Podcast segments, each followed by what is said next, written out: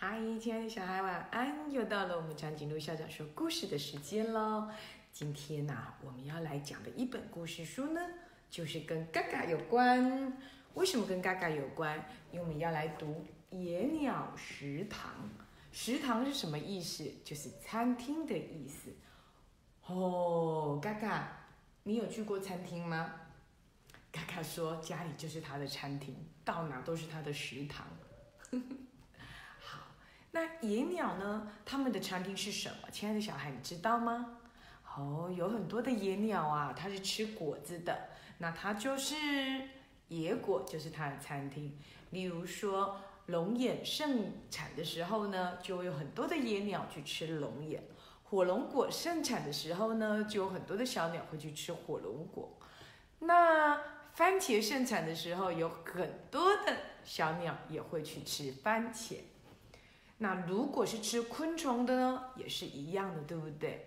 可是所谓的野鸟，我们今天要讲的是高山的野鸟哦。那高山的野鸟吃什么呢？嗯，大嘴鸟嘎嘎，它是吃果子的。对了，而且嘎嘎最喜欢吃的就是葵瓜子。哦，嘎嘎，你最喜欢吃对不对？嗯，而且嘎嘎很会吃哦，他知道怎么用他大嘴巴把果子给撬开来，再把它吃下去。嗯嗯嗯嗯嗯。那高山野鸟就不一样喽，想想看，高山顶上有那么多的树，那么多的树吗？好像没有，高山的植物变得比较少，所以呢，它们吃的果子应该就不一样，对不对？我们一起来看这一本《野鸟食堂》，讲的就是高山的小鸟哦。你看，哇，因为啊环境变化了，人们呢喜欢爬山，所以呢野鸟呢的食物也慢慢变得不一样。你看，这是一只很美丽的小鸟，对不对？这一本绘本最特别的地方，就是它把鸟画得好像哦。所以，亲爱的小朋友，一边读《野鸟食堂》，一边就可以认识这些鸟朋友哦。你看，嘎嘎最喜欢哪一只啊？有没有这只小鸟很可爱，对不对？好，我们一起来看看哦。哇，这是嘎嘎最不喜欢的大乌鸦，黑不溜丢的。但是你有没有发现，它黑的很帅哦？哦，原来呀，这个两只大乌鸦发出了啊啊啊的声音，然后就跟所有的鸟朋友说：“食物来了，食物来了，好吃的食物来了！”啊，电报鸟有没有看到电报鸟在哪里？对了，电报鸟在这里，它会发出滴滴滴的声音，然后呢，它赶快从草丛里跳出来，往食物的方向看过去。接着啊，诶，有什么样的鸟呢？嗯，耳朵上有一条白色眉毛的鸟儿呢，也跑出来了。哇，就想着食物来了，食物来了，好吃的食物来了耶！到底是什么食物啊？不知道。鸟儿不是应该自己去找食物吗？为什么会有食物送上门啊？真的好奇怪啊！你来找找看，鸟儿在哪里呢？在这里，有没有看到？连森林底层的鸟儿呢，它也跑出来了，看着食物的方向，就在想啦：哇，到底是什么食物啊？真的等好久哦！每天它们就会等啊等的，等食物来。真奇怪，嘎嘎，鸟儿不是应该自己去觅食吗？怎么在等食物呢？你看这一只长得好漂亮的朱雀鸟，对不对？朱雀夫人呢，也站在枝头上，望着食物的方向。嗯，其实朱雀啊是很挑剔的，可是这会儿啊，看到食物来，也顾不得挑剔，也望向它们了。哇，还有什么鸟？哇，有没有看到好漂亮的鸟？它平常啊，可是都是吃松果的呢。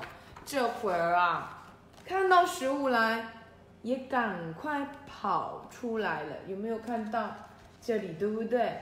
哦，顶上我看看哦，顶上带着红色火光的小鸟也慌慌张张的转了出来。哇，他们呢要来看看什么样的美食诱惑啊？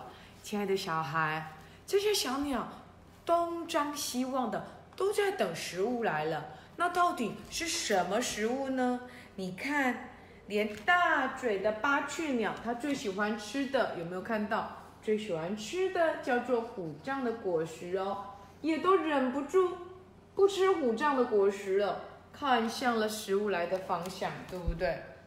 哇，又好吃又方便的食物真好，又好吃又方便。嘎嘎，什么食物又好吃又方便呢？长颈鹿校长给嘎嘎吃的食物也没有那么方便啊，对不对？对呀，嘎嘎都觉得不方便，他还要递果核呢。可是这样对你的牙齿比较好啊，对不对，嘎嘎？嗯，但是野鸟怎么会有又好吃又方便的食物呢？哇，山上的很多的野鸟啊，都不愿意再花费力气喽。它们呢，都是张开了它的嘴，伸长了它的脖子，努力着在等食物来。连这两只鸟啊，都在等食物送上门来。可是，是什么样的食物会自己送上门来呢？一堆果子自己掉到家门口吗？还是一堆虫子自己跑到家门口？到底是什么食物呢，亲爱的小孩？是什么食物会自己送上门来啊？不知道，长颈鹿校长想不通。亲爱的小孩，你有想通吗？是什么食物啊？不知道。啊，在众多鸟儿的期待下，送食物的终于来了。送食物的，谁是送食物的？哇，原来是一群登山的人类。他们带着沉重的装备和各种粮食，要在登山之前填饱肚子。原来是我们人类耶！嗯，人类送来的食物，你看，煮面、煮饭，而且烤肉，吃了好多好多食物。但是他们带太多了，根本就吃不完。吃不完，人人类就怎么做呢？通通啊，都倒在小路旁，倒在水沟里，倒在地面上，这些就变成了野鸟的食物了。可是，亲爱的小孩，野鸟能够吃这些食物吗？嗯，例如说泡面好了，吃不完的泡面倒在水沟旁。倒在地面上，那鸟儿吃了会不会生病啊？而且鸟儿不去捡它的果子，都在等人类的食物，会不会从此以后它们就会饿死啊？或者是从此以后它们就不吃果子了？那如果它不吃果子，那那些植物会不会会遇到另外的问题呢？好难哦，可是一定有问题。长颈鹿校长就是这么认为，所以亲爱的小孩，你比长颈鹿校长聪明，对不对？你认为会有什么问题呢？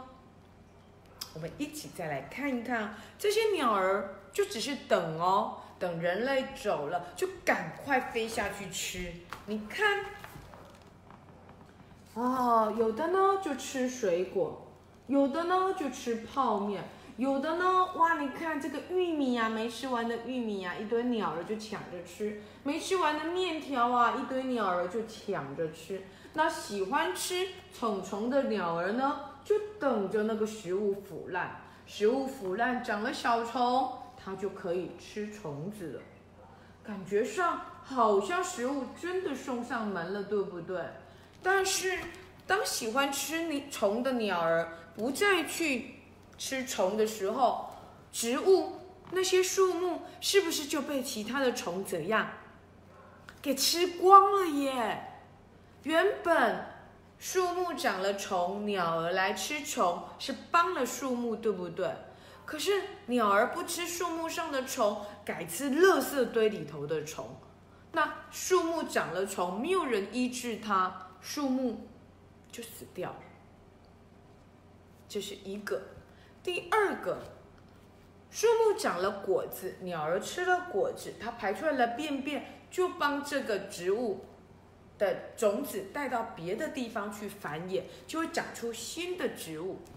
可是突然之间，鸟儿不吃果子了，它觉得果子不好吃，泡面比较好吃；它觉得果子不好吃，玉米比较好吃；它觉得果子不好吃，饼干屑比较好吃。就这么的，鸟儿不吃果子了。那植物的果子没有人帮它送到远远的地方去繁衍，啊，植物会不会就消失了？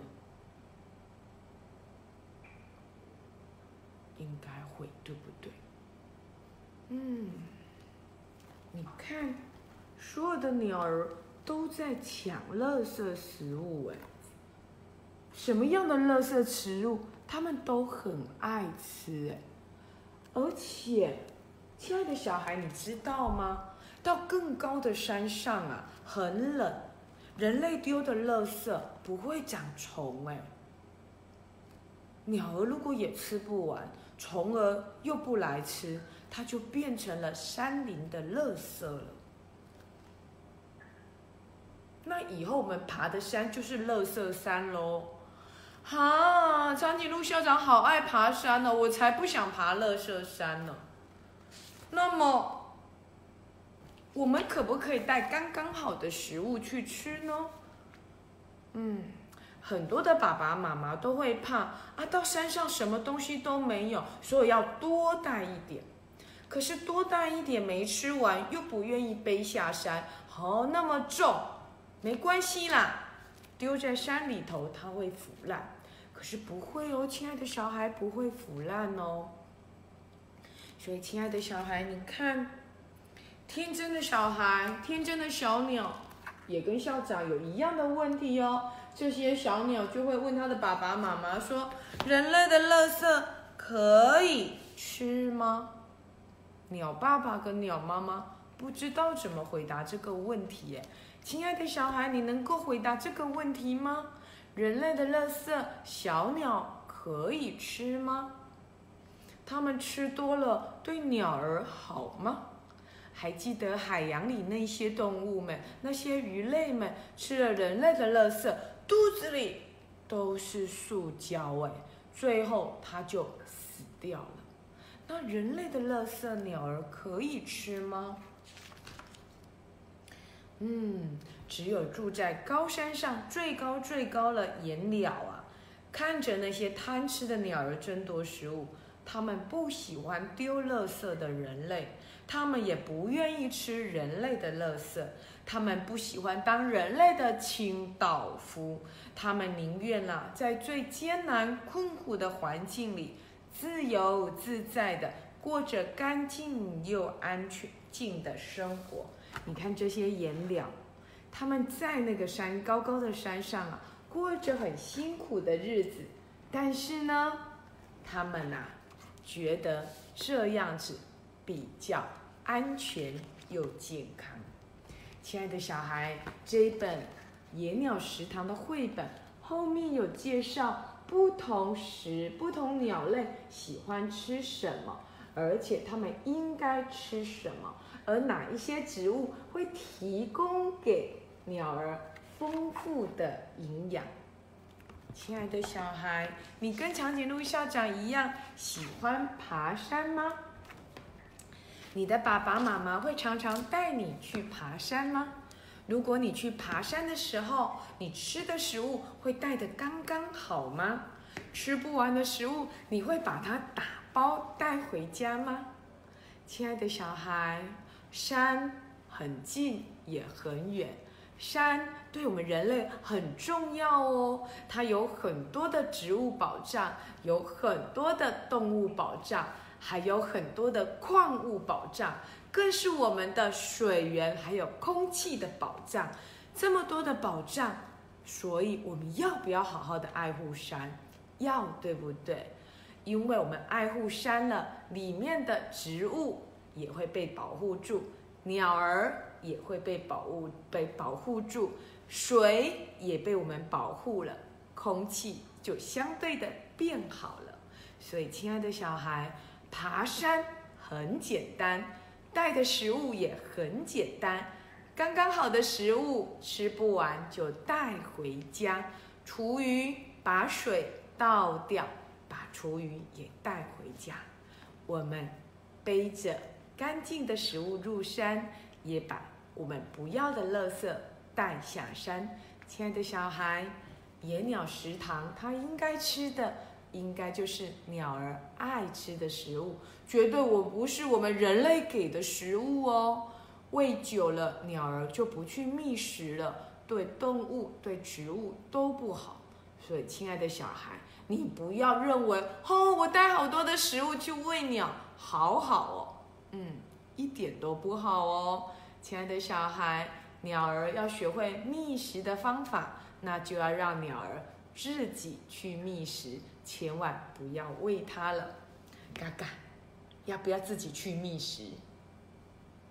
亲爱的小孩，嘎嘎没有办法自己去觅食，因为啊，它已经被人类养久了。我养了嘎嘎好多年，对不对？嘎嘎也舍不得长颈鹿校长了，所以啊，嘎嘎如果飞出去觅食，应该会饿肚子，可能会饿死。